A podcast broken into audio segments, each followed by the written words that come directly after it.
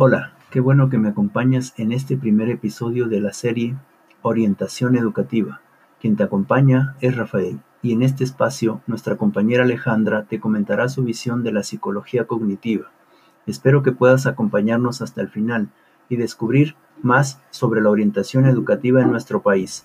Comencemos.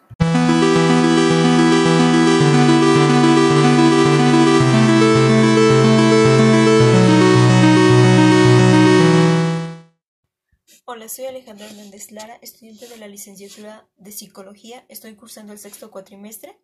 El tema que les voy a presentar es de la materia de orientación educativa. El tema se llama Psicología Cognitiva.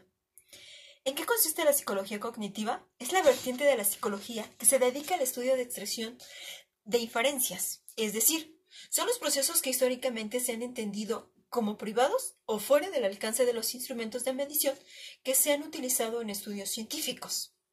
La psicología cognitiva y la metáfora computacional nos dicen que en la primera mitad del siglo XX las escuelas dominantes en el mundo de la psicología eran la psicodinámica iniciada por Freud y la conductista. A partir de ese momento empezó a ser posible entender la mente humana como un procesador de información. Esta metáfora computacional entonces serviría para crear modelos teóricos que permitiesen formular hipótesis e intentar predecir el comportamiento humano. En cuanto a la revolución cognitiva, durante los años 50 surgió un movimiento a favor de una reorientación de la psicología hacia los procesos mentales, donde participaron seguidores de la antigua psicología de la Gestalt, Jerome Brunner, George Miller, que encabezaron la revolución cognitiva. Se considera que la psicología cognitiva nació como fruto de esta reivindicación a favor de estudio de los procesos mentales.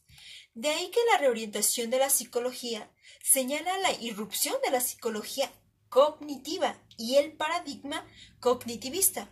Suponen entonces un cambio radical en el objeto de estudio de la psicología. Si para el conductismo radical de Skinner lo que debía estudiar la psicología era la asociación entre estímulo y respuesta, que puedan ser aprendidas o modificadas a través de la experiencia. Entonces los psicólogos cognitivos empezaron a hipotetizar sobre estados internos que permitían explicar la memoria, la atención y la percepción.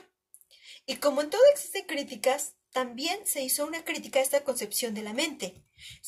Según los conductistas, desde su perspectiva, no hay motivo alguno para considerar que los procesos mentales son otra cosa diferente a la conducta.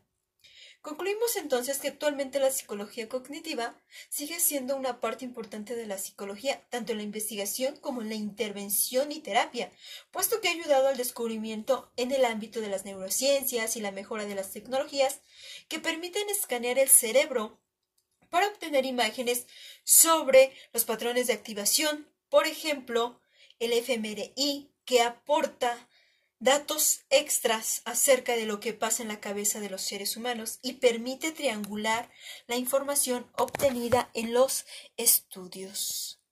Gracias.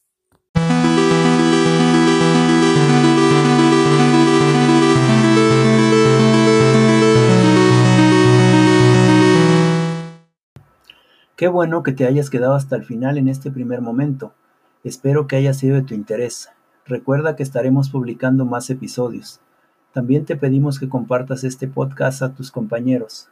Me despido, no sin antes invitarte a nuestro siguiente momento radiofónico. No te lo pierdas.